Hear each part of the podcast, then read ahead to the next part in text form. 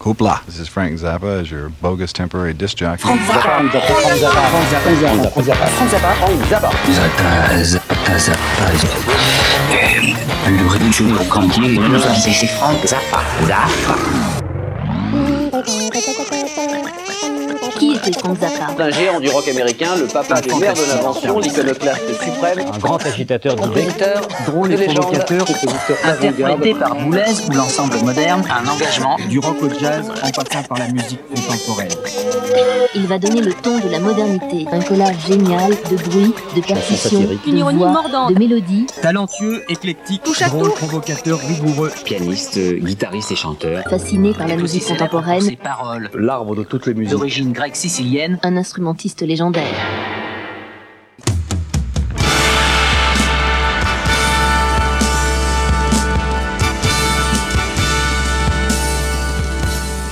Du premier au dernier album, de Freak Out au Yellow Shark, de l'invitation à péter les plombs au requin jaune, Frank Zappa dans tous ses états, c'est le requin barjot sur Divergence FM.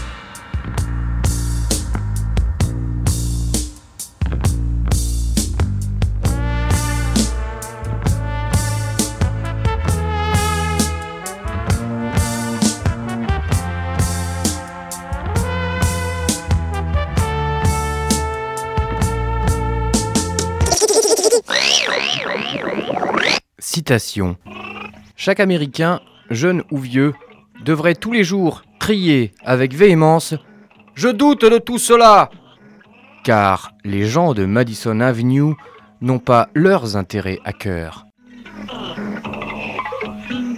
Tout comme son acolyte Don Van Vliet, alias Captain Beefheart, Frank Zappa n'est pas très intéressé par les études supérieures et s'il va fréquenter les universités de Antelope Valley à Lancaster, puis de Chaffey à Alta Loma, c'est expressément pour rencontrer les représentantes du beau sexe.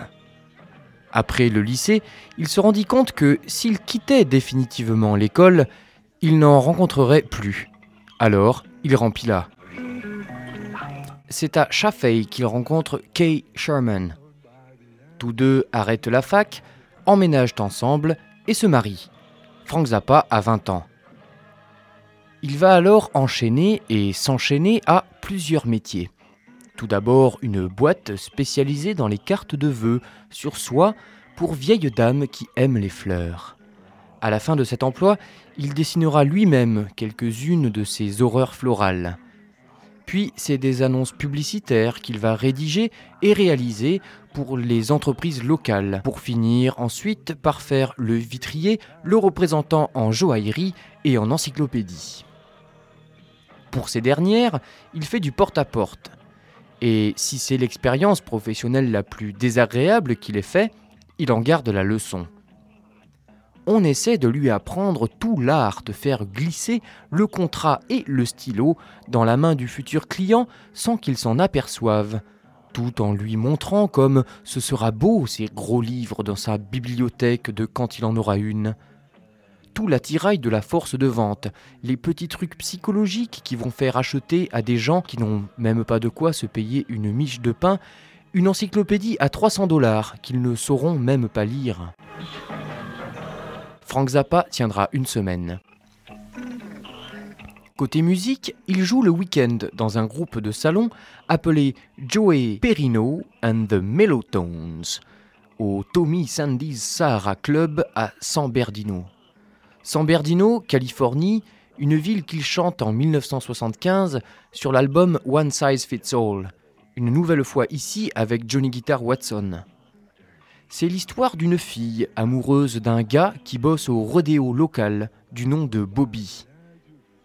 Il se retrouve complètement bourré au Palomino et se réveille à la prison de San Bernardino dans une cellule de décuvage avec 40 autres pochetrons et une seule douche que Bobby va soigneusement éviter. Mais les tourtereaux ne sont pas si bêtes et solitaires car ils s'aiment d'un amour pur. Il faut savoir qu'alors qu'il joue des valses qui lui donnent la nausée dans ce club de San Bernardino, plus de dix ans avant la sortie de One Size Fits All, il n'est pas très loin du moment où c'est lui-même qui franchira les portes du dit établissement pénitentiaire.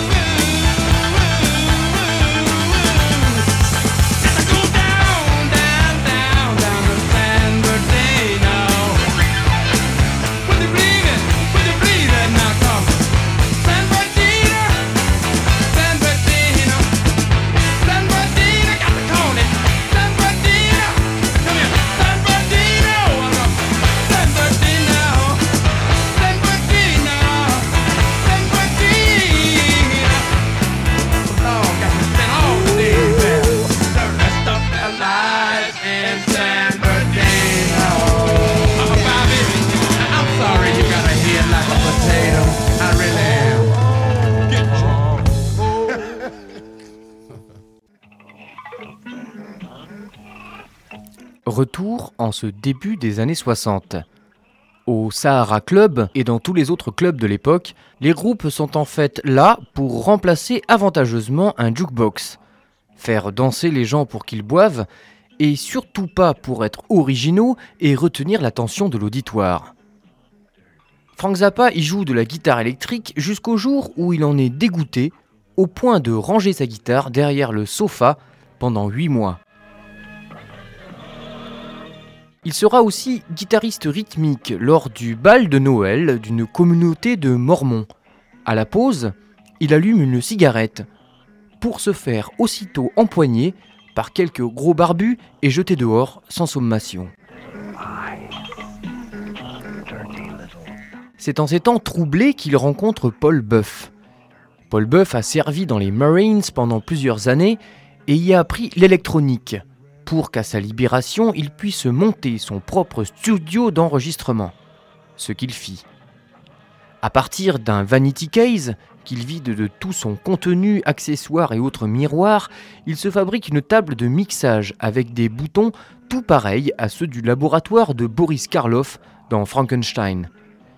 Il s'est aussi fabriqué lui-même un magnétophone demi-pouce à 5 pistes, à une époque où la majorité des studios professionnels travaillent simplement en stéréo. Seul Les Paul possède un 8 pistes et Paul Buff va arriver au même résultat en doublant ses pistes à qui mieux mieux. Paul Buff veut devenir auteur-interprète et il apprend à jouer des instruments de base basse, batterie, guitare, clavier et saxophone alto. Puis il apprend à chanter et enregistre ses compositions pour aller démarcher ensuite les maisons de disques d'Hollywood. Capitol, Delphi, Dot et Original Sound. Un de ces titres, Tijuana Surf, aura son succès. Paul Buff s'y est enregistré jouant de tous les instruments et sur la face B, c'est Frank Zappa qui joue un instrumental qu'il a écrit peut-être le premier disque où sonne la guitare de Frank Zappa. Grunion Run, la course du grugnon, un petit poisson du sud de la Californie, comestible, et qui fraie à marée haute sur le sable mouillé. 1963.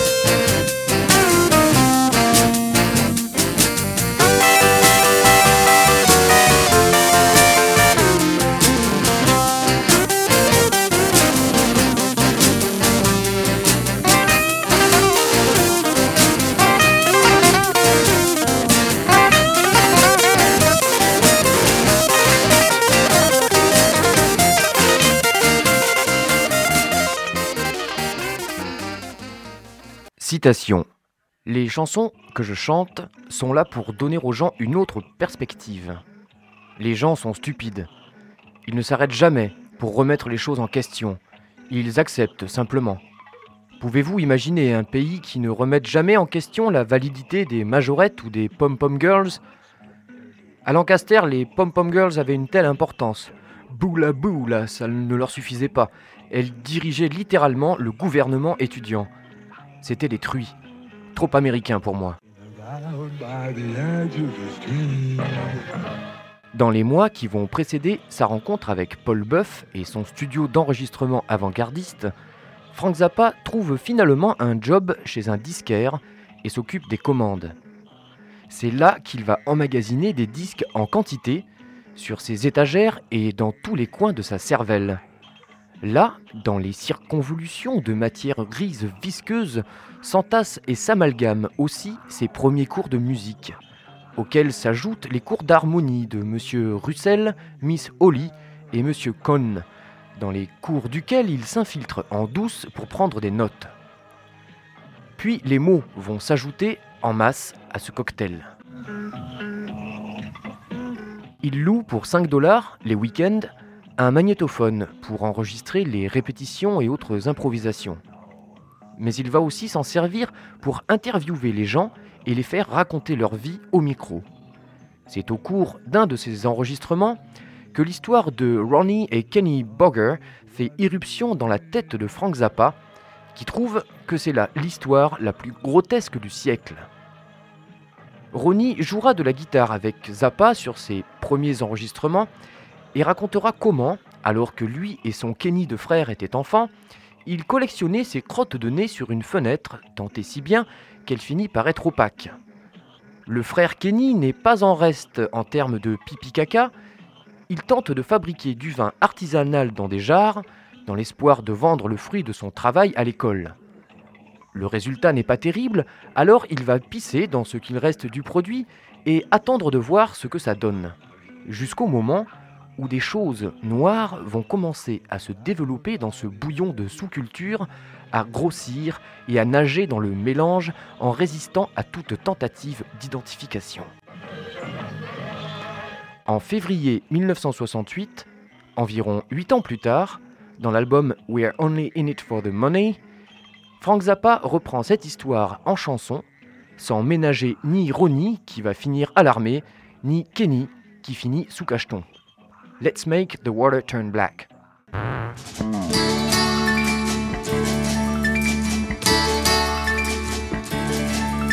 believe me when I tell you that my song is really true. I want everyone to listen and believe it's about some little people from a long time ago. And all the things the neighbors didn't know. Early in the morning,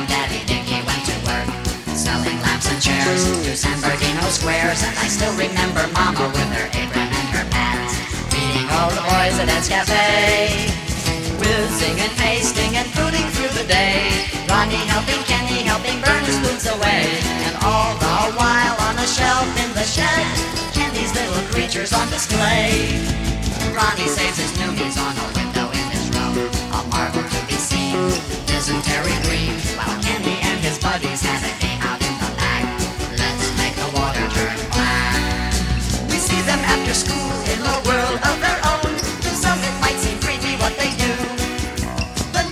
the right sat and watched them every night. I'll bet you'd do the same if they was you. And pasting and booting through the day. Ronnie helping Kenny, helping burn his away. And all the while on a shelf in the shed, little creatures on display. Ronnie's in the army now and Kenny's taking bills. Oh, how they yearn to see a bomber burn. Color flashing, thunder crashing,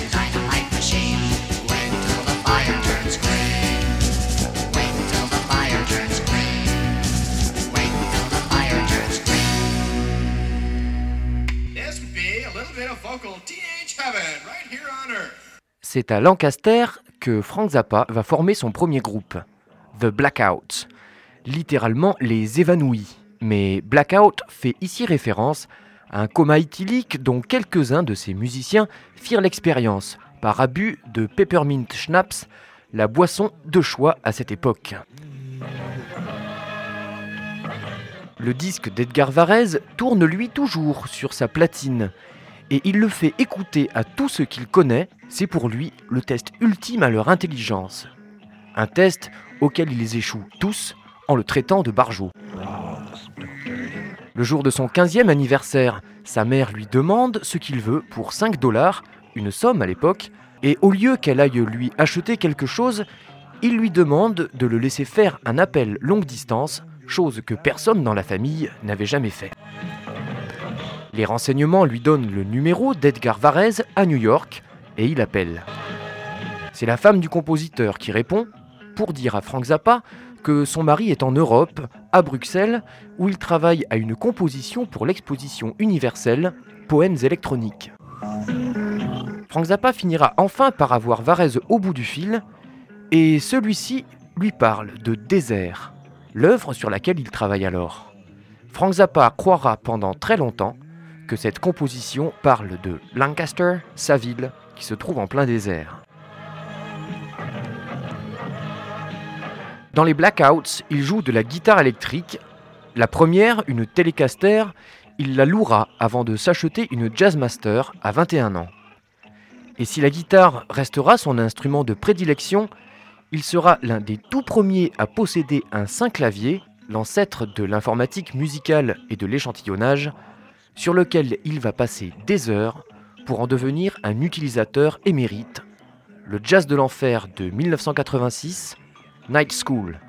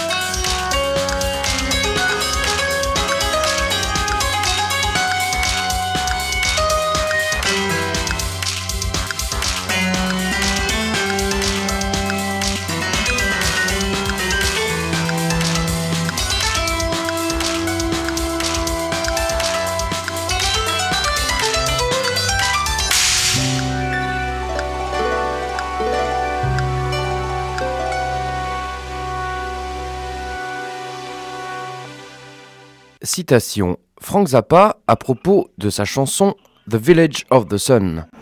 Selon mes standards que j'admets particuliers, les paroles de cette chanson m'apparaissent comme des paroles sentimentales.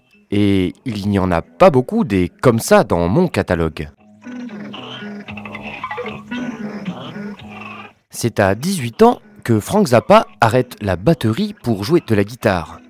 L'instrument roi de cette fin des 50s est le saxophone, et les rares guitaristes qu'il a la possibilité de voir et entendre sont tous des ringards. Alors il puisera dans ses disques, mais toujours insatisfait et trouvant que les solis ne sont jamais assez longs, il ira s'en acheter une et jouer lui-même ce qu'il veut entendre. C'est dans une vente aux enchères pour 1,50$ qu'il trouvera cette guitare à table sculptée, au vernis effacé par le temps et le sable du désert, avec des F-holes, des ouïes comme sur les violons, et dont les cordes se situent à 3 bons centimètres du manche. Frank Zappa ne connaît pas encore un seul accord, mais il s'en servira aussitôt pour jouer des lignes mélodiques. Puis les notes vont commencer à se parler les unes aux autres, et en plus des accords qu'il va trouver tout seul, c'est dans un livre de Mickey Baker qu'il ira en chercher quelques autres. Mais à 16 ou 17 ans, c'est toujours de la batterie dont il joue dans les blackouts. Lancaster est tout à côté de la base de l'Air Force d'Edwards, dans le désert du Mojave, et Frank Zappa est issu et fait partie de cette nouvelle population de techniciens, comme son père, venus travailler sur des projets de missiles de tout poil, et qui n'est pas porté en très haute estime par les gros planteurs de luzerne, hostiles à tout ce qui peut venir d'en dehors de leur cher foutu désert, extérieur comme intérieur. Ces riches fermiers et leur progéniture, dont la sottise inspirera tant Frank Zappa, sont tout en haut d'une organisation sociale au bas de laquelle on trouve, exilés à Sun Village près de Palmdale, les populations noires et mexicaines. The Village of the Sun, enregistré en décembre 1973 au Roxy, à la fin d'une tournée qui compte 74 dates des États-Unis à l'Australie en passant par l'Europe, extrait de l'album Roxy and Elsewhere. Thank you. Thank you very much. All right. Does anybody here know where Palmdale is? You do? Good. Do you, have you ever heard of a place called Sun Village? You, some, some of you know where Sun Village is. Okay, it's out in back of Palmdale. All right. At one time, that used to be a, uh big place for raising turkeys. And uh, I went to high school in Lancaster, which is not far from, uh, from uh, Palmdale. Oh, is it very good for other things out there now? Good. Can't turn me up so they can hear what I'm saying. Ladies and gentlemen, this is a song about this place where I used to live, where they used to raise turkeys.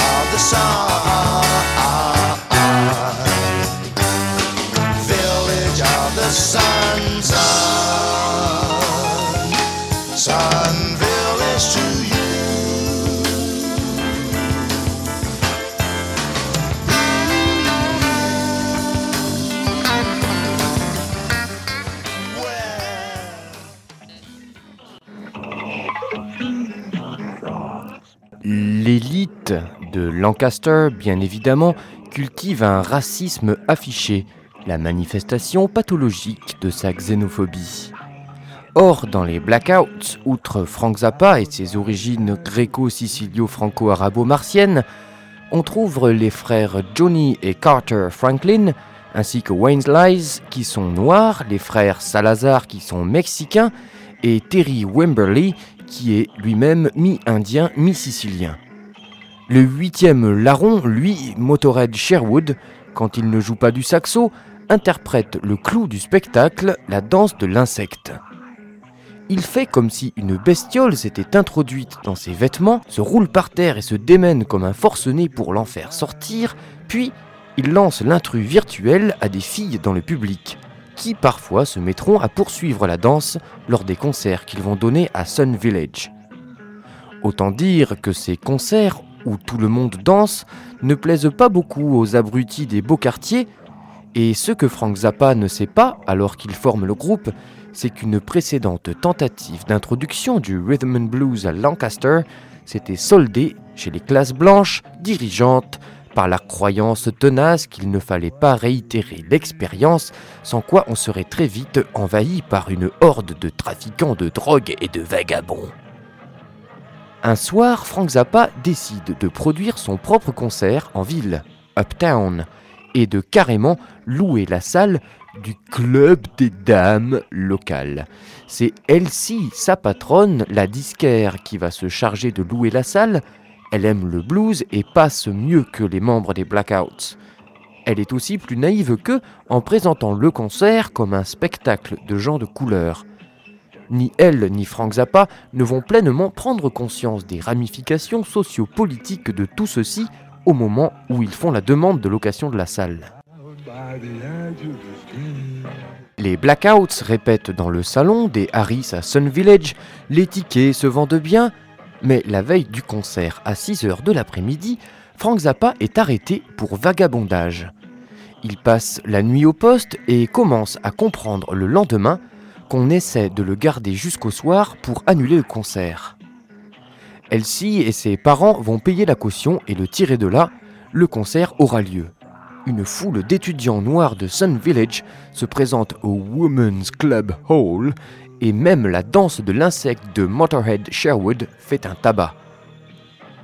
Après le concert, en train de ranger le matériel dans la Studebaker en ruine de Johnny Franklin, il se retrouve entouré soudain par une cohorte de représentants de l'horreur blanche, visiblement animés par l'envie irrésistible de causer des dommages physiques à cet horrible petit groupe multiracial. L'affaire tourne court car devant ce rassemblement de chemises moches autour du groupe, quelques douzaines de spectateurs venus de Sun Village vont arriver à la rescousse armés de démonte-pneus et de chaînes, réduisant les agresseurs à partir la queue basse sans avoir donné ou encaissé le moindre coup. The Village of the Sun, enregistré le 22 septembre 1974 à Helsinki, un exemple de ce qui se passe quand un groupe joue tous les soirs ou presque pendant un an, un répertoire dont il peut jouer tous les morceaux les yeux fermés, en faisant passer le tempo de 50 à 120.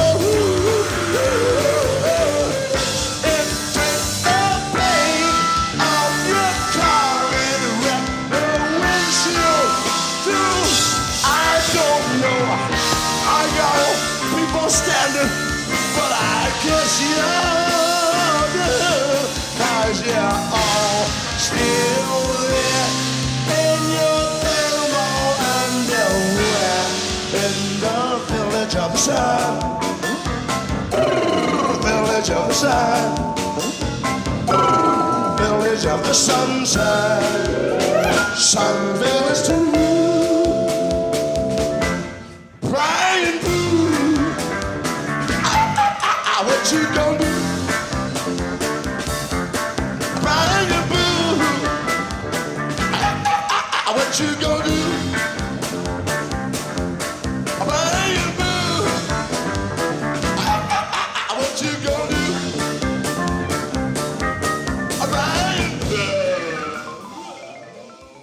Slogan Taxer à mort les églises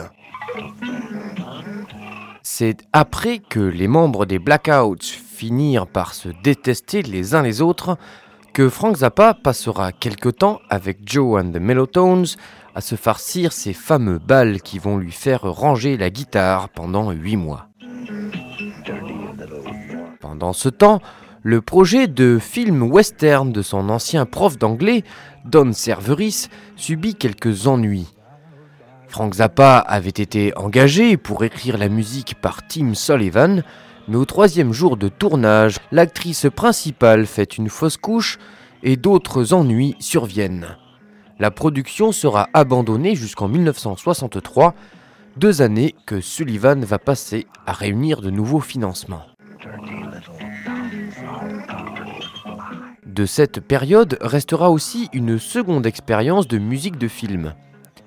En juin 1961, il commence à travailler sur la musique d'un film intitulé The World's Greatest Sinner, le plus grand pécheur du monde. Il est écrit, dirigé et produit par Tim Carey, qui, à l'époque, est l'acteur des personnages les plus laids et méchants d'Hollywood.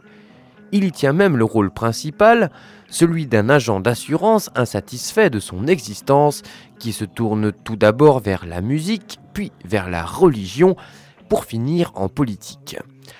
À la fin, il se repent de ses péchés après une tentative infructueuse de se prouver à lui-même qu'il était Dieu.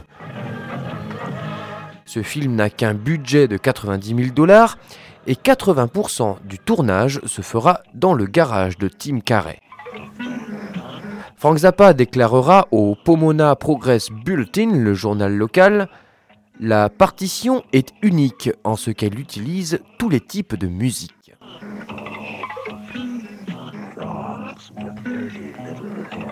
Six mois plus tard, en novembre 1961, une formation de rock'n'roll de huit musiciens enregistre une partie de la partition.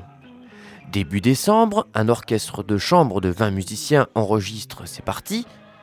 Et le 17 décembre 1961, ce sont les 55 musiciens de l'orchestre symphonique de Pomona, avec quelques recrues de la faculté, qui enregistrent pendant 12 heures, sous la direction de Fred Graff, la bande originale de The World's Greatest Sinner, et Frank Zappa ne sera jamais payé pour ce travail.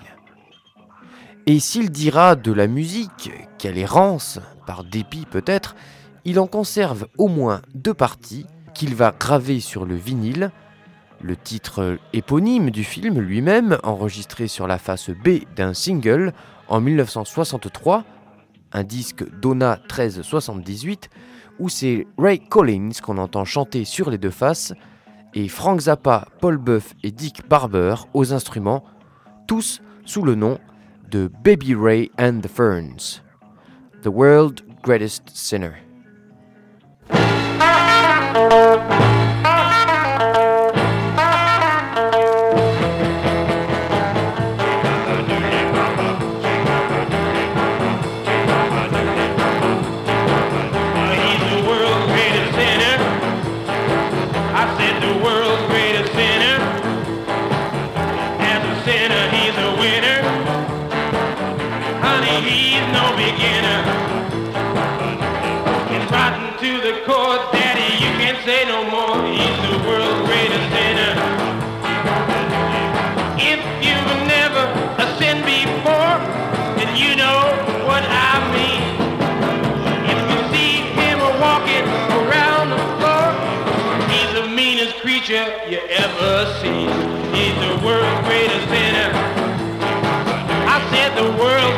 World's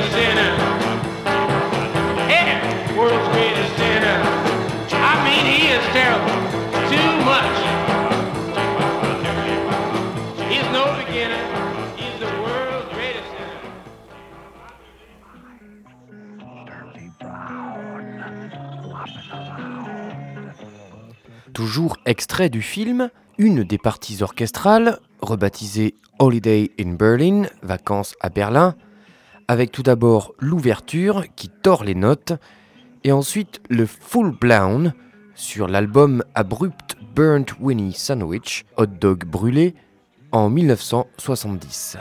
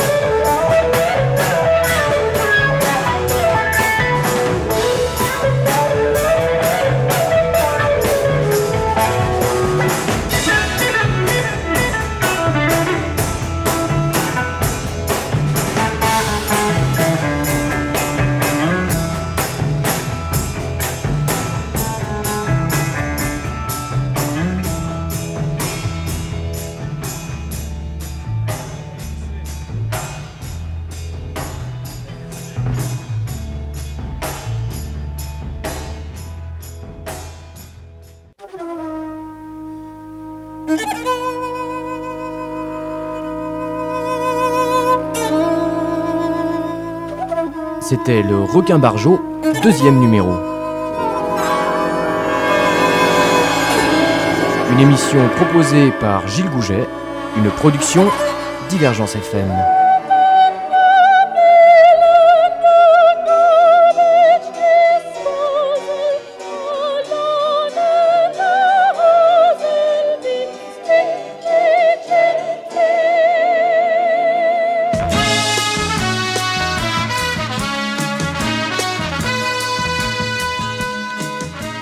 Ciel. Zappa a eu le courage de nous quitter et c'est au paradis des musiciens qu'on pleure le plus parce qu'ils vont être obligés de, de bosser. Adieu Zappa, que les portes du Valhalla musical te soient grandes ouvertes, sois fier pionnier de la musique bizarre. Zappa, fin du solo.